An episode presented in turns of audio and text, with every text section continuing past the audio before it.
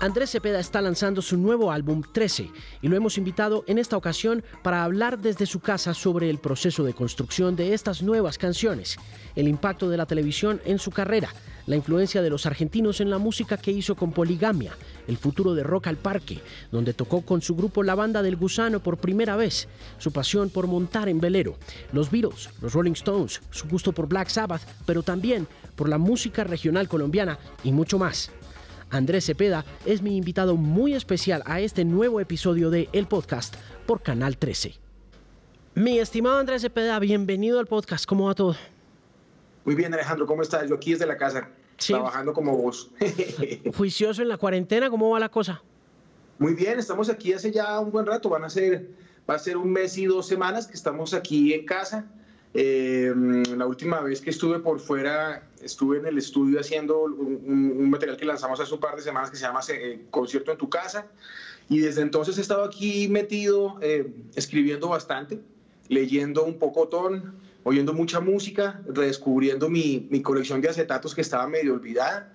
y, mm, e inventándome una serie de formatos nuevos con los que estoy moviéndome en este momento. Obviamente no son en el escenario, pero mm, tengo una serie de propuestas que he estado aplicando eh, con, con, los clientes habituales para, para seguir en contacto con el público y para estar andando y para poner a mover la máquina a la medida de lo posible, aunque no podemos involucrar a todos los técnicos o a todos los músicos, hay una parte del equipo con la que podemos seguir moviéndonos, entonces estamos... Eh, dándole a eso la famosa palabra reinventarse ahorita está en boga por esa razón. Yo creo que todos estamos en un proceso parecido, los artistas y bueno, eh, los empresarios en general, ¿no? Sí. Pero pues eh, un reto interesante que nos tiene investigando y pensando y creando mucho y, y encontrando una relación diferente con, con, nuestros clientes, con nuestros clientes habituales y con nuestro público, con los, y, con las marcas también y con los medios. Entonces, eh, en medio de toda la locura, ha sido una locura interesante y muy creativa.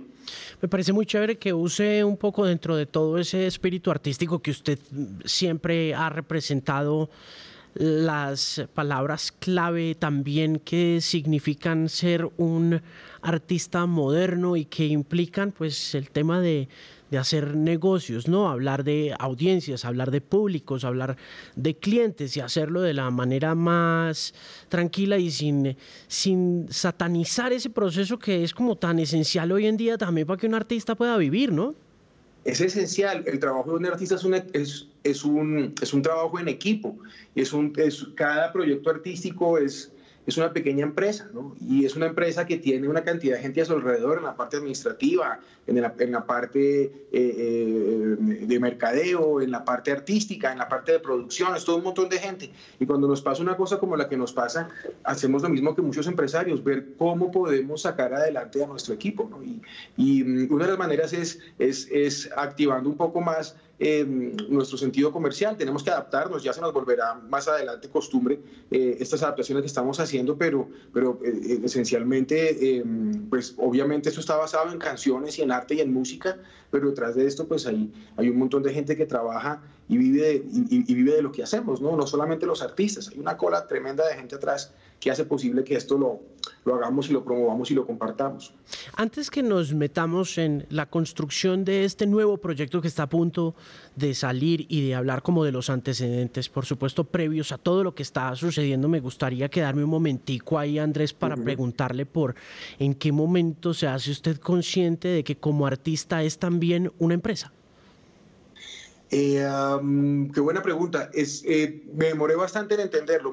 la primera parte de mi carrera, particularmente cuando estaba con el grupo, con Poligamia, que éramos todavía muy pequeños, eh, pues algo de, eso, algo de eso había en la parte de management, pero nosotros todavía como no lo comprendíamos, éramos, éramos muy, muy, muy ingenuos al respecto, muy naif y muy soñadores, muy románticos con el asunto.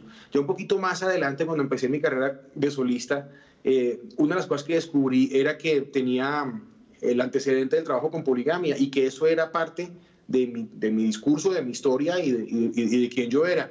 Y eso se empezó a convertir también en, en, empezar a reconocer em, eh, el, eh, el, el, trabajo que se hace casi como se trata una marca que tiene unos valores, una historia, un discurso, ¿no? una carreta, y empezamos a darnos cuenta que, que, era, que era más fácil de, lo que nos imaginábamos reconocerlo, porque estaba ahí, era estaba en el ADN de, lo que yo hacía, que, era un cantante romántico, que era una persona que le gustaba explorar con la fusión de ritmos, que tenía una gran influencia del pop, pero también de la música del Caribe, y ahí se va armando uno la propia idea de lo que se es. Yo pienso que quizá a partir de mi, de mi tercer álbum como solista empecé a entender que todos estos elementos tenían que articularse para que la carrera eh, tuviera, tuviera una una, una, una, consecuencia ¿no? y una continuidad. Y además, para, al, reconocer que es un trabajo en equipo y que es un trabajo que tiene unas metas muy claras, pues empieza uno a, a, conseguir esa cohesión, no solamente en la banda, sino en todo el, en, todo el sistema que hay alrededor, y empiezan las metas a, volverse más claras y la manera de, de, de, conseguirlas también mucho más claras. Entonces, así, con esos ciertos temas resueltos, es más fácil concentrarse en la parte artística y en la parte creativa cuando, cuando ya digamos que la maquinita sabe cómo moverse. ¿no? ¿Cuál cree usted que son los pasos o que fueron los pasos claves para poder llegar luego de ese tercer disco a entenderse como empresa? Porque de todos modos, y esta es una conversación que tenemos constantemente en el que yo creo que es un sector creativo bastante joven, bastante eh, próspero de todos modos, gracias a figuras como usted, eh, pero que eh, le cuesta a los artistas en términos del sentido común, porque el creativo siempre como que jala para el tema creativo y el tema creativo es como tan nebuloso, tan, está como tan allá afuera con las canciones y la musa y la inspiración, de manera que sí sería bueno como decir, miren, hay dos o tres cositas que componen el desarrollo de una empresa creativa o de una empresa artística. ¿Cuál cree usted que podrían ser esos tres tips y sobre todo ahorita, en estos momentos en el que, como decía usted al principio, hay que reinventarse? Yo pienso que una de las primeras cosas que hay que tener es es, hay que romper ciertos tabús eh, o ciertos tabúes. Uno no le puede dar pena reconocerse como una empresa o como una marca. Yo me acuerdo la primera vez que tuve una conversación así con, con, con, con, una persona de mercadeo, me, me, decía, hermano, yo con todo respeto eh, le voy a pedir que me entienda, que le voy a decir, eh, vamos a tratar esto como una marca, como un producto. Yo decía, pues ese señor le da mucha pena. ¿Por qué le da tanta pena así? a nadie le debería dar pena reconocer que lo que hacemos es un oficio y es un oficio del que queremos estar bien remunerados, ¿no? Y es un oficio, como te decía al principio, del que depende mucha gente. Entonces, eh, pienso que una de esas cosas es entender que esto, como todas las artes, son un oficio, son un oficio que nos tiene que dar que nos, que nos tiene que dar para vivir nos tiene que dar para funcionar y para evolucionar. Si tenemos los medios para hacerlo, seguramente vamos a, evolucionar también como artistas. Y si somos organizados con nuestra economía y con nuestra manera de, ver nuestra carrera, pues el día que estemos en aprietos no vamos a estar tan, tan apretados. El día que tengamos eh, que reinventar, vamos a tener herramientas para hacerlo. Si hemos sido como conscientes de eso. Entonces yo pienso que una, una cosa es entender que es un trabajo en equipo.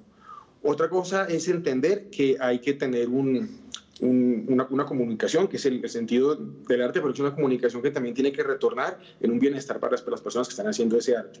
Y tercero, que mm, hay que estar dispuestos a la, a la adaptabilidad. A mí me parece, el, el otro día lo hablaba con uno, uno de mis colegas, em, hemos vivido en unas, en unas décadas musicales en que todo ha sido un constante cambio. Cada vez que uno se adapta a una situación, viene y cambia. Desde la, desde la llegada del CD hasta lo que estamos viendo hoy, no han sido sino vueltas vertiginosas y, la capacidad de adaptación demuestra ser eh, importantísima a la hora de la supervivencia. Entonces yo pienso que esos tres puntos, ¿no? comprender el, el, valor de ese trabajo en equipo y de conformar ese equipo, no tenerle miedo a, enfrentarse a un mercado, porque de eso se trata, y tercero, eh, lo que te decía ahorita de, de, la... Em, eh, ay, perdón, se me fue. Lo que te decía de, de la... De adaptarse. De la adaptación, exacto. Yo, yo pienso que esos tres puntos eh, son buenas cosas para tener en cuenta para armar ese butaco de, de una carrera, ¿no? Óigame, ahora que hablamos de marcas rápidamente, tengo una inquietud muy ingenua y es, eh, ¿alguna vez Chocolisto le pagó por esa bomba que dio? de haber yo sabido eso, seguramente hubiera negociado antes de publicar la canción. No, no, no, fue, fue, un, un, caso de product placement completamente espontáneo eh, yo creo que si nos hubiéramos puesto de acuerdo no sale así. Yo sinceramente sí tomaba chocolate y para mí es un referente como de mi niñez, ¿no? Y, por eso lo utilicé, pero, pero es un, es un perfecto caso de, un product placement completamente casual. No, yo lo digo es porque como fue tan espontáneo, pero como sigue siendo tan importante, uno pensaría que de pronto se hubieran apiadado de esa creatividad, hubieran dicho, hombre. no, no, no.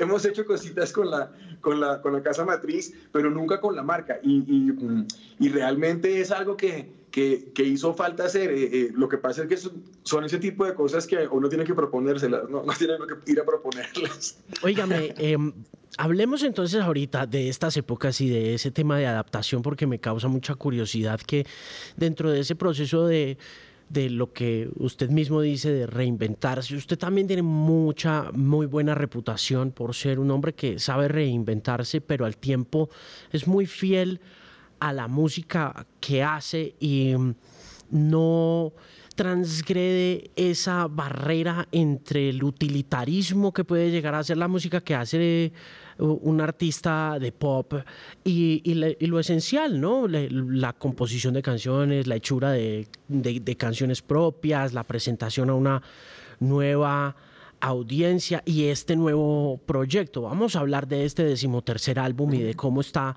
compuesto de esos nuevos elementos que la industria da y en particular yo creo que del espíritu colaborativo que es el que compone la mitad de este decimotercer proyecto y la otra mitad que está compuesto pues de sus canciones como, como solista. ¿Cómo concibe usted este nuevo proyecto? Arranquemos a contar esa historia de 13. Pues es, un poco curioso porque el, espíritu del proyecto coincide con, con, lo que estamos viviendo y con la tendencia que, que estamos empezando pues a, a sentir ahora con, con mucha más fuerza, que es, que es el tema de, de las colaboraciones, pero de, las colaboraciones un poquito más allá de solamente la presentación eh, de un featuring. He tenido la oportunidad de, de, plantearme un álbum en el que quise eh, primero hacer como un, como un proceso de, de inmersión dentro de proyectos junto con proyectos que me gustan mucho, que son muy actuales, que son, que son muy modernos, que son de artistas muy jóvenes y talentosos,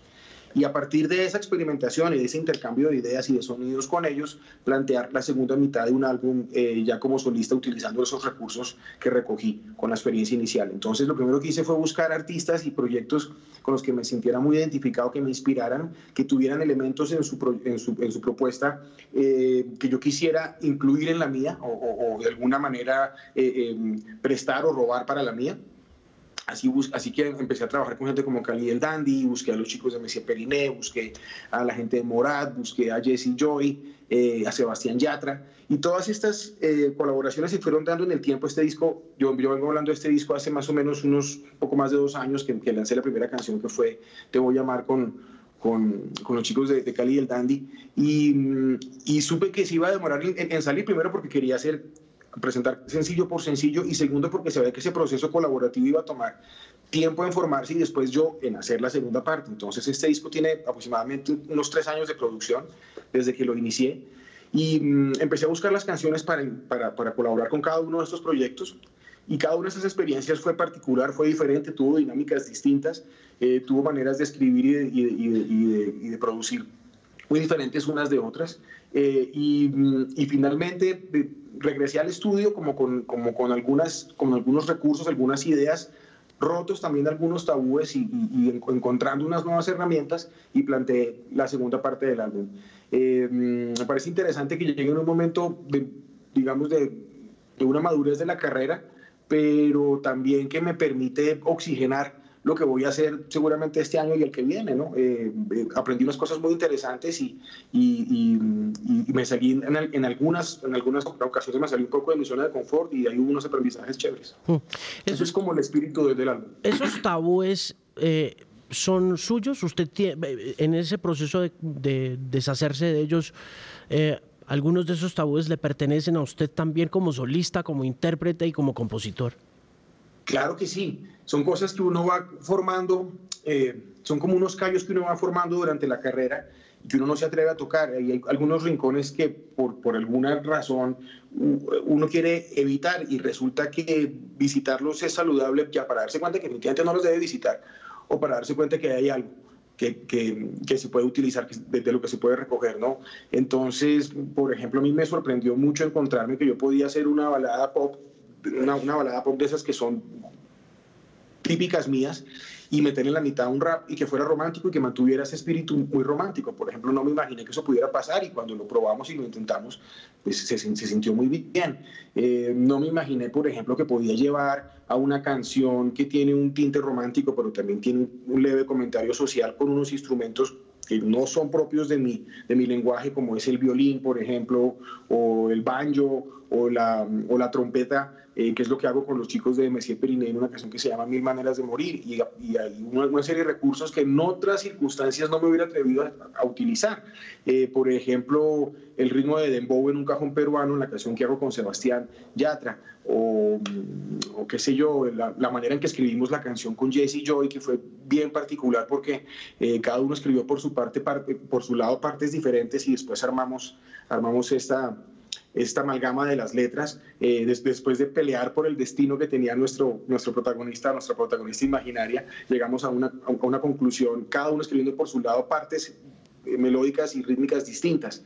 Por ejemplo, eso, fue una cosa que yo antes no, nunca había hecho. Entonces, con cada uno de ellos hubo un aprendizaje y una serie de, de, intercambios con los chicos de Moral, el trabajo vocal, por ejemplo, que es súper interesante y súper metódico y delicado la manera en que trabajan los crescendos con las voces, los diferentes layers de voces que ponen, las repeticiones que hacen y los ecos. Eh, me dieron también una paleta diferente de de herramientas a la hora de trabajar la producción vocal. Entonces, cada uno me, quedó, me quedaron experiencias muy interesantes que se ven plasmadas en los proyectos de colaboración, pero que también aparecen un poco después en el álbum. ¿Qué tanto control ejerce usted sobre la inspiración de las canciones que están poniéndose sobre la mesa y los distintos colaboradores? Porque en el hit, en el single de Perine, el single de Perine es un hit el single no es una canción y lo, y lo, es por una razón que yo creo que va en contra de lo que uno pensaría que es un éxito y es que es completamente diferente a lo que está pasando en, el, en el panorama de los éxitos. Pero uno oye... esto es interesante. Uno oye esa canción y uno dice esto es un, esto es un totazo. ¿Dónde y cómo finalmente hoy en día uno puede ponerlo en cualquier parte? Uno puede decir que es un hit en Spotify o en YouTube o en radio, pero finalmente tiene un toque muy suyo que es, este es un éxito de pop.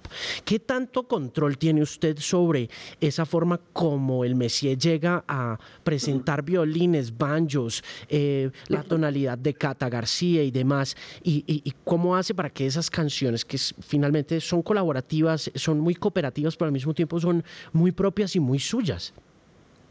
Pues yo creo que tiene que ver con dos cosas. Una es el tiempo que nos tomamos buscando el repertorio Particularmente esta canción tiene una historia bonita porque es la primera que empezó a ser parte del proyecto hace más o menos unos tres años, cuando yo empecé a buscar música para este disco.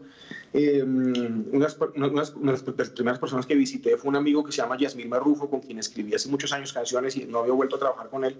Y me encontré que estaba trabajando con, con otro amigo venezolano que se llama Servando.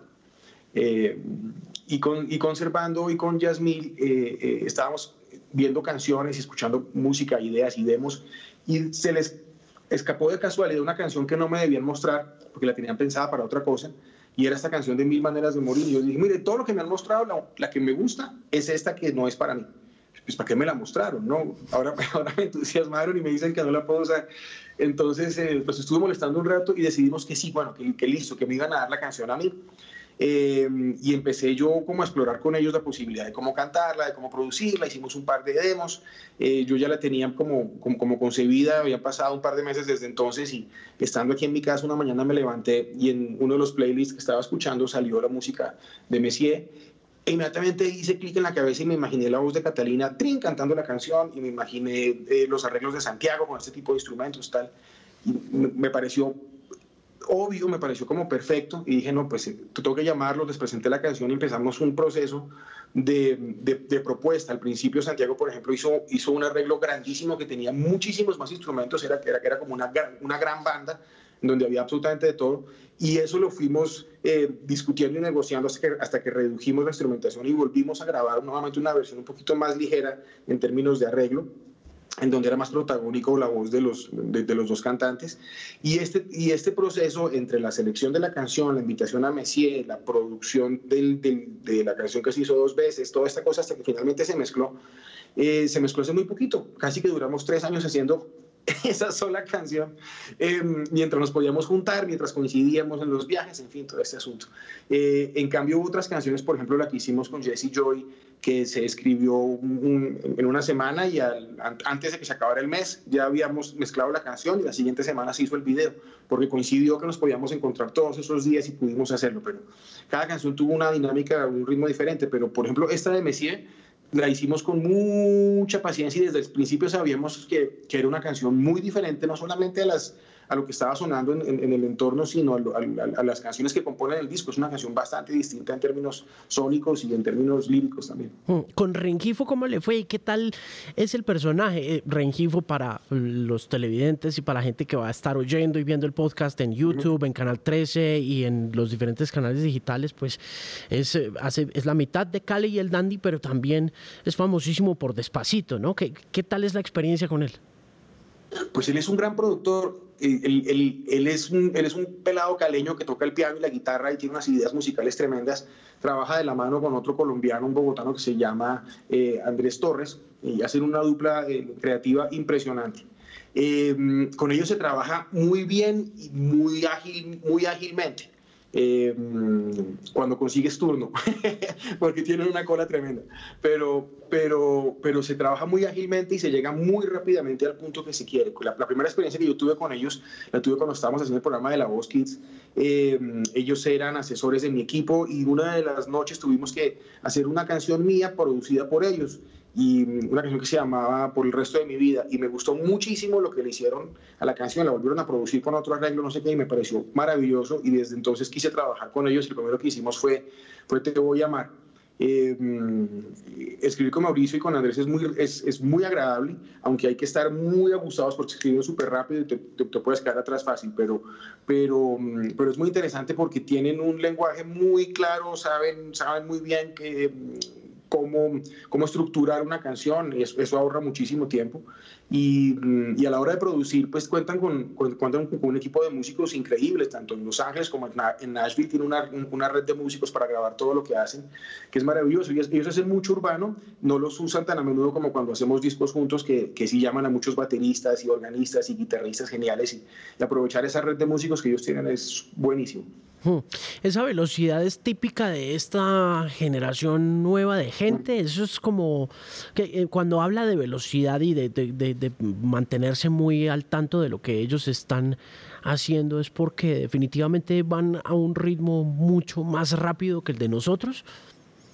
Pues eh, estos, es que estos locos en particular tienen una, tienen una, una, una una máquina de música impresionante allí, allá en Los Ángeles. Ellos tienen, tienen una clientela tremenda entre artistas latinos y artistas eh, hasta del RB americano, ¿no? Entonces, eh, están acostumbrados a, a resolver y, a, y, creativamente a estar entregando a, a, un ritmo impresionante. A mí, a, mí, a mí eso me impresiona. Creo que tiene también que ver con lo que vos decís, es una generación que anda un poquito más, más rápido y además siento que, que tienen la, la tienen la conciencia de la oportunidad del momento y el, lo que hagan ahora, el trabajo que hagan ahora, los proyectos que puedan alcanzar a hacer.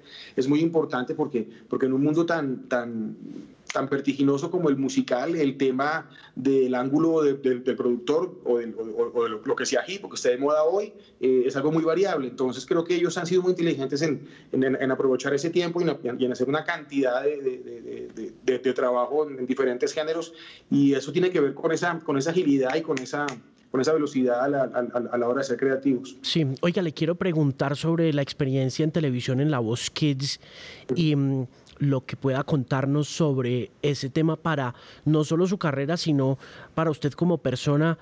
¿Qué tal es hacer parte de un, de un concurso de talento? Pues eso es, eso es una experiencia bien particular, porque por un lado, para una persona que nunca ha hecho televisión, es, es, es pues al principio es, aterrador, ¿no? Es, es, muy intimidante. Luego se va descubriendo poco a poco eh, cómo funciona la tele, cómo es el lenguaje, eh, qué se puede llegar a expresar, cuál es el alcance que tiene, y ahí se, se, empieza a volver muy interesante. Y por otro lado, la experiencia personal, pues el trabajo en cámaras puede llegar a ser tedioso, puede, puede llegar a ser largo, pero el hecho de que, sea musical, que constantemente haya, haya ensayos, haya arreglos, haya gente concursando, particularmente cuando es con los niños, tiene una gracia especial. Hace que sea un trabajo muy, muy, muy grato. Yo la paso muy bien, a mí me gusta estar rodeado de músicos, ahí hay un montón, hay una banda buenísima, están mis colegas, siempre hay un como muy buen ambiente de, trabajo, eh, allá en el estudio con todo el equipo de producción se pasa muy bien. Y, y, finalmente yo pienso que esa sensación de uno estar eh, por, la, por la mañana en, el estudio oyendo cantantes, trabajando con ellos en los ensayos, por la tarde yendo al estudio a hacer trabajo que uno hace, por la noche yendo al escenario y sentir que la vida está rodeada de, músico, de música por todos lados, eh, me parece maravilloso y esa es una manera diferente de, también eh, vivir inmerso en el tema musical. Y por el lado de la carrera, pues nada, es una ventana importantísima. A mí me ha, me ha ayudado a darme a conocer muchísimo dentro y fuera de mi país estas participaciones en el reality, porque eh, no, no, solamente te muestran como una persona mm, que está ahí haciendo de jurado o, dando consejos, sino que es una ventana para que conozcan a este personaje. Vuelvo al tema de la marca, que es tan importante uno poder ponerle eh, eh, personalidad, nombre, cara y todo a esta música. ayuda muchísimo, entonces el, el alcance de eso es tremendo y la recordación que causa es, es muy positiva. Nosotros pensando aquí en el canal que de pronto usted había hecho tele antes, ¿no? ¿Usted no había grabado una pues telenovela o algo así? Sí, sí, sí, sí, sí, pero, pero pues era muy diferente, ¿no? Eh, había, había trabajado en un par de proyectos de televisión, uno que era, una, eh, que era parte del proyecto de Poligamia que se llamaba Mi Generación, que era un dramatizado sobre la banda, y después en otra telenovela hizo el personaje de un baterista, pero era muy diferente a empezar a hacer, los, las primeras tres temporadas hicimos en, en vivo, eh, era una cosa seria, ¿no? Con, al, principio era bastante aterrador, ¿no? No era lo mismo que llegar a grabar a un set en donde se ensayaban las escenas y en donde había un libreto que aprenderse, sino que esto era espontáneo y sobre todo cuando estábamos en vivo, lo que fueras diciendo iba, ¿no? Entonces era un poco aterrador. Sí, em, finalmente es muy sigue siendo muy importante la tele en este país, ¿no? Sí, sí, a pesar de que, a pesar de que las plataformas la, han desplazado muchísimo, eh, hay un sector, hay un sector de, de, la audiencia que son los, los, estratos más bajos, que son fieles televidentes de televisión abierta. Y, y, es, y es, gente que está, que está recibiendo todos estos contenidos constantemente y, y todavía sigue siendo muy sigue siendo muy, un, medio muy importante. Obviamente no, no es lo que era hace, hace tan solo una década, pero, pero sí sigue siendo un, medio muy importante en países como el nuestro. Oiga, eso sí, ese, esa llegada a la voz me imagino que eso llega por management, ¿o qué? Eso sí, llegó por management, pero eh, fue una propuesta que nos hicieron directamente nuestros amigos en Caracol. Juan Esteban San Pedro, cuando estaba iniciando el proyecto, pensó que, que, en ese grupo de gente que había que llamar podía estar yo y cuando me lo presentaron, pues yo tuve que pensarlo muy bien y me, tuvieron que explicar eso con plastilina porque yo, le tenía como miedo, no sabía muy bien qué podía pasar, pero cuando, cuando, cuando, cuando vi la, la franquicia, cuando, cuando conocí los programas, cuando me di cuenta como, como la manera en que se manejaba, me, pareció que podía ser muy interesante y siendo por primera vez el experimento en Colombia quise participar y, y bueno, eh, eh, o he hecho siete temporadas, entonces eh, me amañé, me gustó. Increíble eso. Oiga, voy a volver al tema de plataformas porque me parece chévere también tocar un momentico ese tema eh, ahora que lo tengo acá en el programa porque quiero saber qué tan importante es para usted en estos momentos eh, el, streaming o el tema de las plataformas como Spotify y quiero saberlo es porque eh, sé que Spotify es una marca que apenas está creciendo en Colombia en términos como de suscriptores y de usuarios gratuitos, de manera que tengo un poco como esa dualidad ahí de quién es, de, qué es más importante, un Cepeda para un Spotify o un Spotify para un Cepeda. ¿Cómo ve usted esa relación en estos momentos de su carrera? Pues yo pienso que en, regiones, en, países como los nuestros, estamos siendo o, debemos ser medio simbióticos, ¿no? Está, eh, eh, estamos las, las, dos partes tratando de crecer esa nueva audiencia. Eh, y creo que hasta el momento el, el, el, experimento ha sido interesante, ha sido bien. Hay, hay, muchas cosas que se pueden ajustar, pero creo que el experimento ha sido muy positivo para los dos lados. Para mí la plataforma es súper importante. Mm, me parece interesante estar allí, no solamente en mi territorio, sino en otros países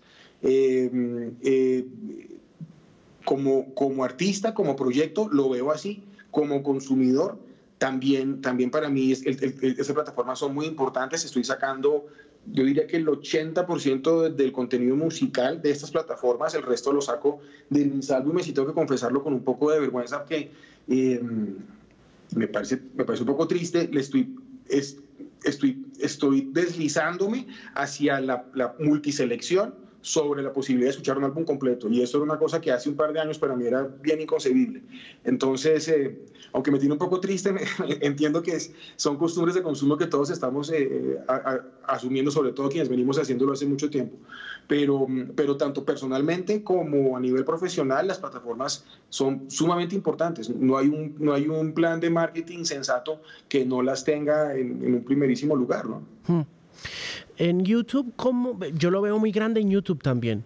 ¿no? Siento que ahí le ha ido bastante bien. Es decir, cuando voy y busco los números suyos en, las plataformas, siempre veo que son muy saludables, que en realidad eh, sí está bien como pararles un poco de bolas y prestarles un poco de atención.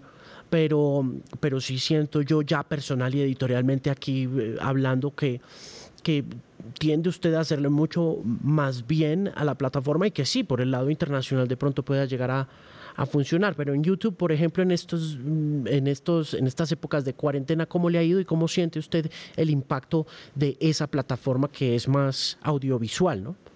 La gente está desplazando mucho su tiempo de consumo hacia el YouTube precisamente porque es audiovisual. Cuando tú no tienes que ir manejando o no tienes que estar en el trabajo o estudiando, eh, solamente escuchas música, pero cuando, cuando no vas a hacer nada más, quieres verla, escucharla y si pudieras olerla y tocarla, ¿no? Entonces hace que cuando tengamos más tiempo y no tengamos estos desplazamientos, no sé, que vamos en el, en el, en el, transporte público hacia el trabajo y vamos oyendo música, no, ahora queremos es verla porque tenemos más tiempo para hacerlo. Entonces mucha gente está utilizando muchísimo YouTube, más en nuestros países donde como YouTube no es por, no es, no es por suscripción, no necesitamos estar bancarizados, que tener tarjeta ni nada, simplemente podemos entrar y, y, consumir. Es una plataforma súper importante y en estos momentos se está haciendo también aún más importante. Entonces, estar emitiendo videos y contenidos y conciertos y, detrás de, bueno, cualquier cantidad de material es, es, clave porque la gente está buscando ahí a sus artistas y a las cosas que les están sucediendo. Además de las redes sociales, pues el YouTube es, es el lugar para, para, mucha gente de consumo musical. Hay mucha gente que todavía no, no acostumbra a visitar otras plataformas y está sacando su música de allí, y más, en estos momentos, yo creo. Hmm. Ah, ¿Vio a Fito en YouTube? Sí, sí, sí, vi a Fito y vi a, vi a, Aznar, tal vez estuvo también en YouTube, que me encantó, pareció buenísimo. Eh, pues he visto a varios. Eh, ¿Qué tan importante ha sido la música argentina para su construcción como artista? A mí me tocó crecer en, una, en, un, en un mundo donde la música argentina era un gran referente.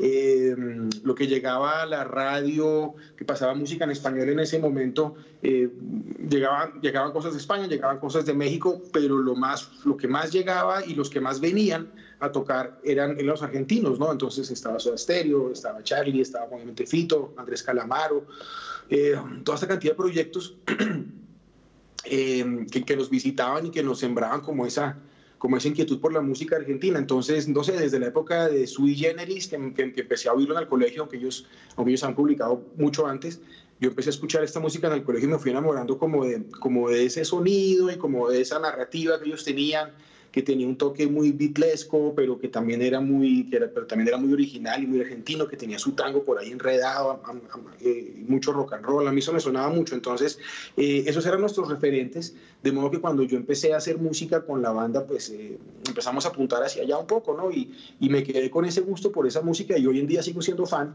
de todos estos personajes, Luis Alberto Spinetta, bueno, que ya no está, pero que nos dejó una discografía gigante, deliciosa, ¿no?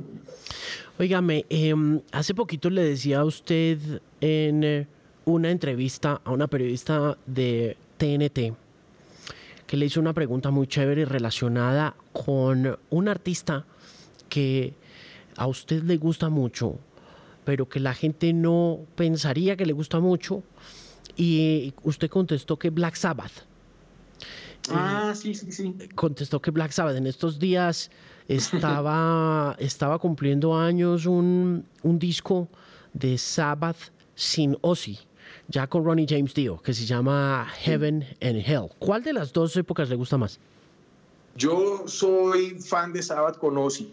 Ok. Eh, es que las segundas partes siempre son difíciles. Es, escucha, eso siempre va a suceder, ¿no? Eh, pasaba lo mismo con ACDC, con cual. En, bueno, con ACDC, con ACDC a, a, mí me pasa lo contrario, porque a mí llegó a mi vida cuando ya había cambiado de cantante. Entonces, eh, yo pienso que esa cronología tiene mucho que ver con qué se queda uno, con qué fue, el, qué fue la versión de la banda que, que le tocó a uno en su momento, quizá, ¿no? Sí, y la semana pasada también hubo dos cosas que pasaron ahorita que estamos todos enclaustrados y todos encerrados que me llamó mucho la atención y fue que esa gran pregunta de los Beatles versus los Rolling Stones les llegó a los dos Beatles y los dos Rolling Stones de cabecera que es a McCartney y a, y a, y a Jagger. La semana pasada Howard, Howard, Stern habló con, con McCartney y le preguntó, bueno, ¿quiénes eran los mejores?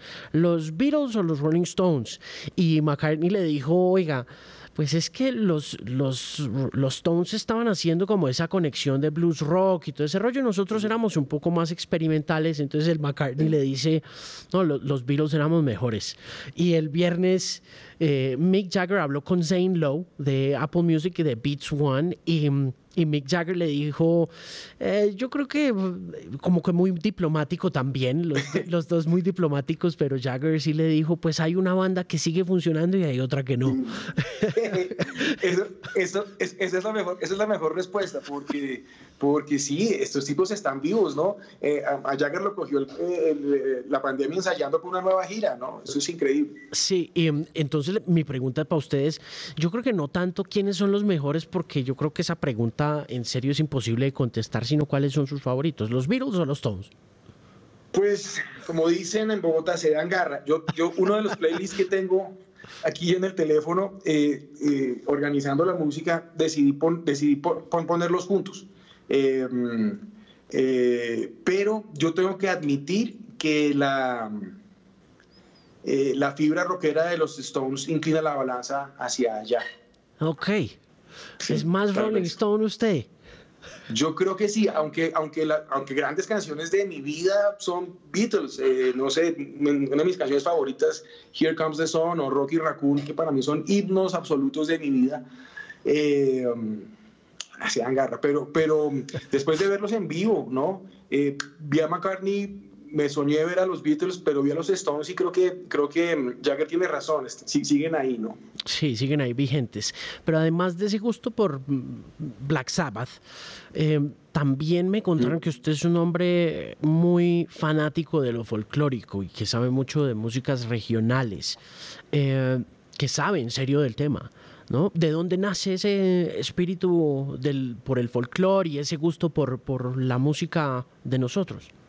Pues en mi casa, en mi casa había mucho amor por la, hay mucho amor por la música colombiana. Mi, mi, mis, padres cantaban, mi mamá tocaba el tiple, mis tíos y mis primos tenían eh, como una pequeña estudiantina, tocaban la bandola, el tiple, la guitarra, los, bambucos, pero sobre todo los pasillos era lo que más les gustaba.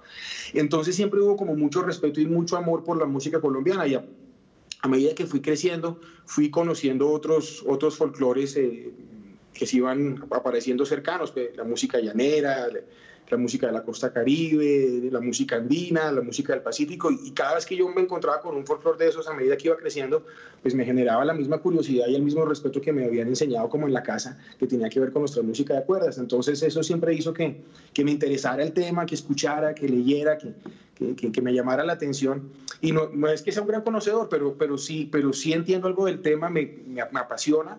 Eh, conozco mucha gente que realmente sí sabe mucho y, y, y, me parece una exploración interesante pues desde, desde el punto de vista de, de melómano. ¿no? Mm. ¿Como melómano escucha con frecuencia música colombiana? Pues fíjese que uno de mis rituales matutinos es un disco que casi invariablemente todas las semanas escucho en algún momento, que es un disco de unas versiones eh, para, obviamente, de, de, las obras de piano, para piano de Luisa Calvo. Eh, tengo, tengo varias, por, varios intérpretes colombianos, tengo ese, esa, esa música. Y, uno, y ese es uno de mis, de mis eh, vicios recurrentes musicales, es, es escuchar esos intermedios y esos pasillos de, de, Luisa Calvo que me parecen muy lindos, que era como, como una, en el momento en que el romanticismo estaba como en su mayor expresión, era como nuestro Chopin criollo. Eh, con, todo el respeto que, se merece, pero era, era, era, como esa emulación de lo que está pasando en Europa y que un pianista como Luis Calvo trajera esos sonidos y los adaptara a nuestros, a nuestros sonidos, él era santanderiano, pues a, mí siempre me pareció muy bonito y hay unas obras bellísimas ahí que me gusta escuchar. Además de esa música de cuerda, ¿cuáles son sus géneros predilectos de carácter regional? De, de carácter regional, bueno, sí, obviamente la, la música eh, bogotana por excelencia, que es el pasillo, me encanta me gusta mucho, pero también me gusta mucho, por ejemplo, el vallenato, me gusta mucho la cumbia, me gusta mucho la música de carnaval, eh, me gusta mucho la música de la costa atlántica en general. Eh, y, y, por ende también me gusta mucho todo lo que tiene la influencia caribe, me gusta la salsa, el son, me gusta eh, el bolero, por supuesto, desde, desde muy niño me, ha llamado mucho la atención, el cha, todo lo que tiene que ver con esta mixtura de cosas en el Caribe, con esto que nos, que, entre otras cosas ayudamos a enmarcar y que nos ha alimentado durante muchos años de, de, sus influencias, eh, tanto así que llega su influencia hasta la música del Pacífico y la, salsa que hacemos en Colombia no se parece a la salsa que hacen en ninguna parte del mundo, tanto la que hacen en Barranquilla como la que hacen en, en, en Cali en el Pacífico son, son únicas, ¿no? Y, y, son hijas de todo eso que, que nos ha chorreado desde el Caribe también por siempre. Sí, si tuviera que escoger un pasillo el pasillo colombiano por excelencia, ¿podría hacerlo? ¿Podría decir, mire, o mi pasillo favorito es este? Pues, ay, pucha, sí. Yo pienso que sí. Yo, puede ser un lugar común, pero, pero yo tengo los recuerdos más hermosos de mi niñez con un pasillo, por ejemplo, porque me acuerdo que además, además mi hermano mayor siempre lo ensayaba y lo tocaba en la casa, que se llama La Gata Golosa, por ejemplo. Ese, ese, me trae unos recuerdos bellísimos. Em, pero pues no, hay, hay, hay, muchos más y hay muchos más compositores, ¿no? Entonces, estaría difícil escoger, pero ese emocionalmente me llega. Hmm. Vallenato, un vallenato predilecto. Un vallenato predilecto, mm, hay uno del señor Gustavo Gutiérrez que se llama la mujer conforme. No es muy conocido, pero es muy bello. Hmm. Em, preguntarle también por música llanera. ¿Hay alguna llanera que le guste? Pues hace poco tuve oportunidad de participar en un homenaje a un gran compositor venezolano. Eh, ay, pucha, espérese. Em, amor, ¿cómo se llama el compositor del, eh, de, Solito con las estrellas? ¿Te acuerdas? Ay, estamos, estamos participando en un homenaje. Sí, en, en, un, en, un, homenaje a este gran compositor. Ahorita se me. Se, me ah, Juan Vicente Torreal. Y eh, particularmente me invitaron allá porque saben que una de mis canciones favoritas es un pasaje llanero que se llama Solito con las Estrellas y lo grabamos eh, para su homenaje entre, con muchos otros artistas que participaron en este proyecto. Pero esa es una de mis favoritas. Particularmente me gusta mucho ese género del, del, pasaje porque es el más romántico dentro de la música llanera. ¿Su cumbia favorita? Mi cumbia favorita. Eh, estaba pensando hay una, hay una cumbia muy vieja que se llama La, la cumbia se enamoró del porro. Y que, que, que, por cierto la, la, vi hace poquito en una serie. Es una, es, es una cumbia muy linda, viejísima. La, grabación es como de los años 40. Hmm. ¿Y la salsa favorita colombiana? ¿Salsa colombiana favorita? Mm, tendría que escoger entonces entre la costa atlántica y, la, y Cali, pero creo que me quedaría con, con cualquier canción de Cielo de Tambores de Nietzsche, que creo que es un disco eh, de la historia. Sí, ese es esa es una obra maestra de Jairo Varela. Es una obra maestra. Escoja cualquiera de ese álbum. Sí, ese disco es una cosa impresionante. Es como del 89-90, ¿no?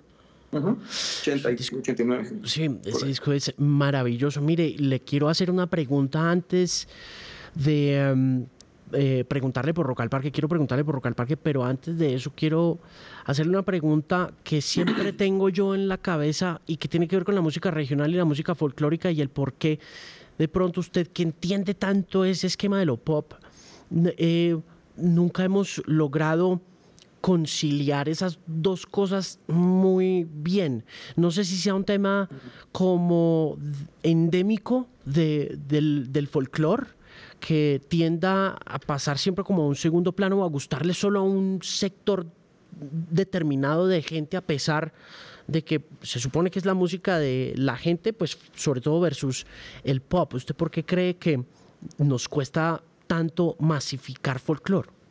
Yo pienso que nos hemos distanciado eh, una cosa de la otra innecesariamente. Pienso que a veces eh, eh, durante muchos años hemos, hemos relegado al folclore no lo, hemos mirado por encima del hombro, no le hemos dado el valor que se merece. Hasta hace muy poco hemos empezado a reconocer ciertas expresiones eh, con, con, orgullo, pues, y con orgullo eh, y, con, pertenencia. Eh, por ejemplo, lo que vimos con el resurgimiento de la música de los sonidos del Pacífico, gracias al trabajo de gente, entre muchos otros, como la de Timbiquí o Chucky Town, lo que hizo Carlos Vives en su momento con la música de la costa. Eh, nos han despertado como hacía eso, pero hay otros folclores que no, que no se han visto beneficiados, digamos, de, ese, de ese enamoramiento. Eh, de pronto ha faltado ese, ese, ese adalid como lo, como lo tuvieron los chicos de Choquintao, como, o, como lo hizo Carlos, de, echarse al hombro ese, ese proceso, pero pero también hay, hay, hay folclores que se alejan porque no permiten cierto, cierto grado de innovación y aunque en el folclore es muy importante la tradición, pues si no hay una evolución, eh, pues tiende a estancarse y tiende a, volverse una música eh, como de museo, ¿no? Entonces pienso que hace falta un poco de las dos cosas, eh, que, lo, que los que realmente saben y conocen y protegen el folclore sean un, poquito más abiertos, un poquito más dispuestos a, la interacción y a las fusiones y, que las personas de las regiones también, no dudo que haya muchos proyectos, pero hay que encontrar ese que, con, que den el clavo con con la fusión y con la propuesta y con el timing exacto para que, para que otros folclores también, también, brillen, pero pienso que es de lado y lado. ¿Usted estudió ingeniería de sonido, Andrés? Sí, sí, yo soy ingeniero de grabación. Usted es ingeniero de grabación. Ok, ¿y eso cómo juega un papel en la construcción de un disco como este, como, como 13? Y por supuesto de los discos anteriores, ¿cómo funciona? ¿Cómo es su tarea? ¿Tiene una tarea usted puntual como ingeniero de sonido en sus propios discos también?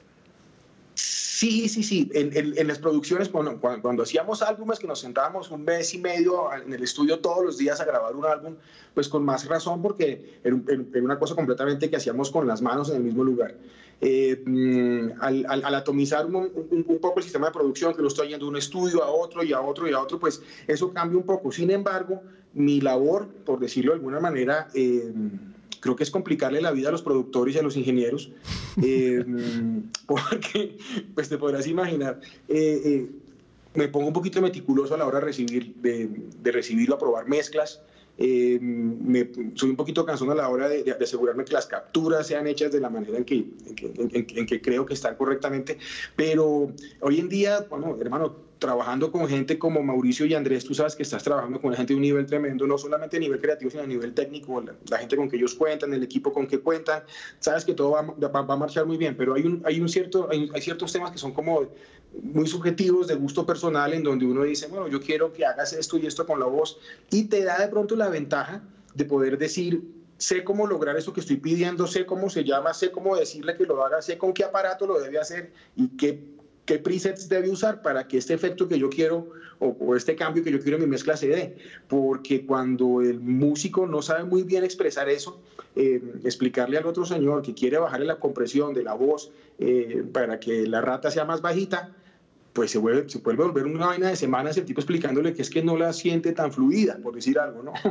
O la siente muy apretadita. Entonces, eh, eh, eso ayuda a que uno se comunique más fácilmente con los productores e ingenieros, pero también es un poquito un dolor de cabeza para ellos uno estarse metiendo también en todo. Durante un tiempo pensamos que esta figura del bedroom producer, que estuvo muy de moda en la primera década de los 2000, cuando estalló MySpace, cuando estallaron todos estos servicios como de compartir ilegalmente archivos, apareció un nuevo artista, apareció un nuevo músico, un músico que tenía un Fruity Loops, que tenía un par como de interfaces y de cositas ahí y de, del que se alimentó también toda una generación, que es esa generación centennial de 2001 por allá, 2007, 2008, 2009.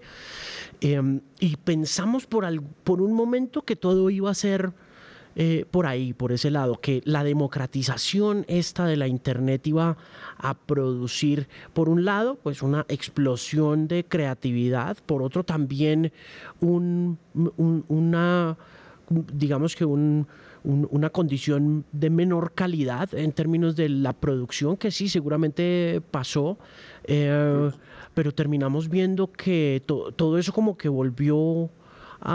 como que se volvió el status quo, ¿no cree usted? Como que de repente ve uno que ya aún incluso teniendo uno la posibilidad de grabar un disco en la casa, eh, igual, todo, si usted quiere un producto de muy buena calidad, todo es carísimo, ¿no?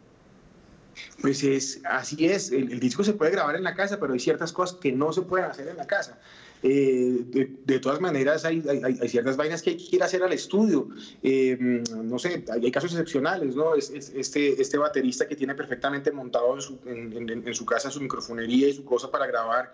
Sí, pero no es lo mismo tener los cuatro tipos sentados, ¿no? Eh, haciendo el arreglo juntos y, y, tocando varias tomas en, bloque, ¿no? depende de lo que se quiera conseguir.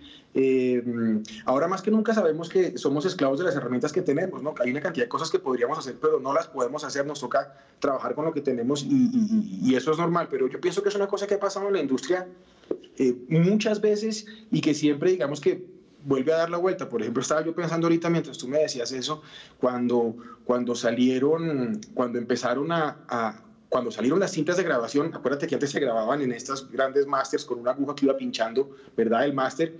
Entonces resulta que los músicos que iban a las sesiones, estos másters eran carísimos, los tipos no se podían equivocar, entonces tenían que ensayar, ser muy buenos músicos, tener esta, esta estabilidad para poder terminar la pieza completa. Eh, y cuando llegan las cintas y nos da la oportunidad de grabar, de recortar, de retomar, pues ya no necesitamos que los músicos sean tan buenos. Entonces eso le, le, abría, le abría la oportunidad a una cantidad de gente que estaba empezando a experimentar con el rhythm and blues y con el rock and roll, crear casi que un género nuevo, para luego regresarnos a, a, tratar de que los músicos fueran excelentes, perfectos, que saliera la, la, toma gigante con la gran banda atrás, ¿no? Entonces yo, yo, son, yo pienso que son como oleadas, cada vez que llega una tecnología nueva, eh, tú decías, democratiza o, acerca las, las, posibilidades a mucha más gente, pero finalmente lo que sobrevive son las buenas canciones y las buenas producciones. Me quedan un par de preguntas, no sin antes eh, hablarles sobre Rock al Parque y la cancelación, que yo creo que es la primera ah, cancelación en, en, la historia del festival. ¿Qué opinión tiene? Pues, hombre, es, es una lástima que, que también Rock al Parque se vea afectado por esta situación, obviamente que ha afectado muchísimo a la industria musical. Eh, todos hemos tenido que cancelar una infinidad de conciertos y eventos y festivales y cosas. Y pues es una lástima que Bogotá, que, que tiene pues esa, esa, esa, bandera cultural tan linda que es nuestro festival, pues este año también tenga que sumar a todas esas cancelaciones. Eh, lo único bueno de esto es que todo, todos volveremos con unas ganas tremendas, ¿no? Tanto de tocar como de escuchar, como de producir, como de, como de, como de, de salir a, a nuevamente a nuestros escenarios. Yo pienso que toda la industria musical va a salir como un resorte con unas ganas tremendas de hacer su trabajo, con muchas ideas, con mucha creatividad y bueno, Rock al Parque tendrá que seguir funcionando tan pronto, tan, tan pronto nos den la oportunidad, ¿no? Eh, yo creo que es una de las cosas que tenemos lindas de, nuestra ciudad, siempre que tener como, como en alto, yo tengo el, orgullo de haber estado en, en, tres festivales Rock al Parque hace, hace muchos años, cuando tenía una banda que se llamaba La Banda del Gusano, y creo que es una experiencia que, cualquier banda emergente o cualquier banda importante o cualquier gran, gran acto eh, de rock eh, merece vivir. Es maravilloso estar en Rock al Parque, tanto como público como, como, como artista. ¿Hay alguna cosa de esa antigua normalidad que extrañe muchísimo que hoy en día en estas épocas de cuarentena no se pueda hacer, que no pueda hacer puntualmente? ¿Hay alguna pasión o algún hobby o alguna cosa que usted diga, hombre, me hace, me hace falta tal cosa? Pues aparte de lo obvio, ¿no? De, salir a cantar y estar con los músicos, esa camaradería que está con el equipo, pues eso, se extraña mucho, eso es obvio. Pero creo que lo que más me hace falta eh, es el contacto con la naturaleza. a mí me gusta mucho el agua, me gusta mucho estar en contacto con, con, con, las montañas, con el viento, eh, salir en el bote a mí me ha hecho una falta tremenda porque es un, un espacio que yo tengo para, para, para, la concentración y como para la creatividad. Lo he tenido que cambiar por otros espacios aquí en la casa, pero digamos que eso de, de la naturaleza me hace mucha falta. ¿Cuánto tiempo lleva navegando? Yo que, yo que me acuerdo, toda la vida yo creo que mi papá empezó a subirme al bote por ahí a los 3, 4 años. Sí, Bueno, pues muchas gracias por tomarse el tiempo desde casa para hablar con el podcast de Canal 13. Ha sido un gusto nuevamente hablar con usted. Ha sido un placer disfrutar de esta horita de conversación. Salúdeme por favor a todo el equipo, a Carolina, Jairo Fernando, salúdeme a la esposa. Felicitaciones por el nuevo disco. ¿Cómo va con la cocina? ¿Cómo va con la comida? ¿Bien? Bien, bien, bien, bien. Hemos aprendido un par de truquitos nuevos, luchando mucho con, la, con, los platos, pero, pero con, la cocina bien. Felicitaciones por tres, está maravilloso el disco. Eh, chévere que la, que la, mitad esté eh, cargado de colaboraciones y que la otra mitad sea usted, como lo conocemos siempre. Felicitaciones, muchísima suerte con él y gracias de nuevo por estar en el podcast por Canal 13. Alejandro, un abrazo para ti y para toda la gente que nos acompaña en el podcast. Nos vemos. Un abrazo. Bye.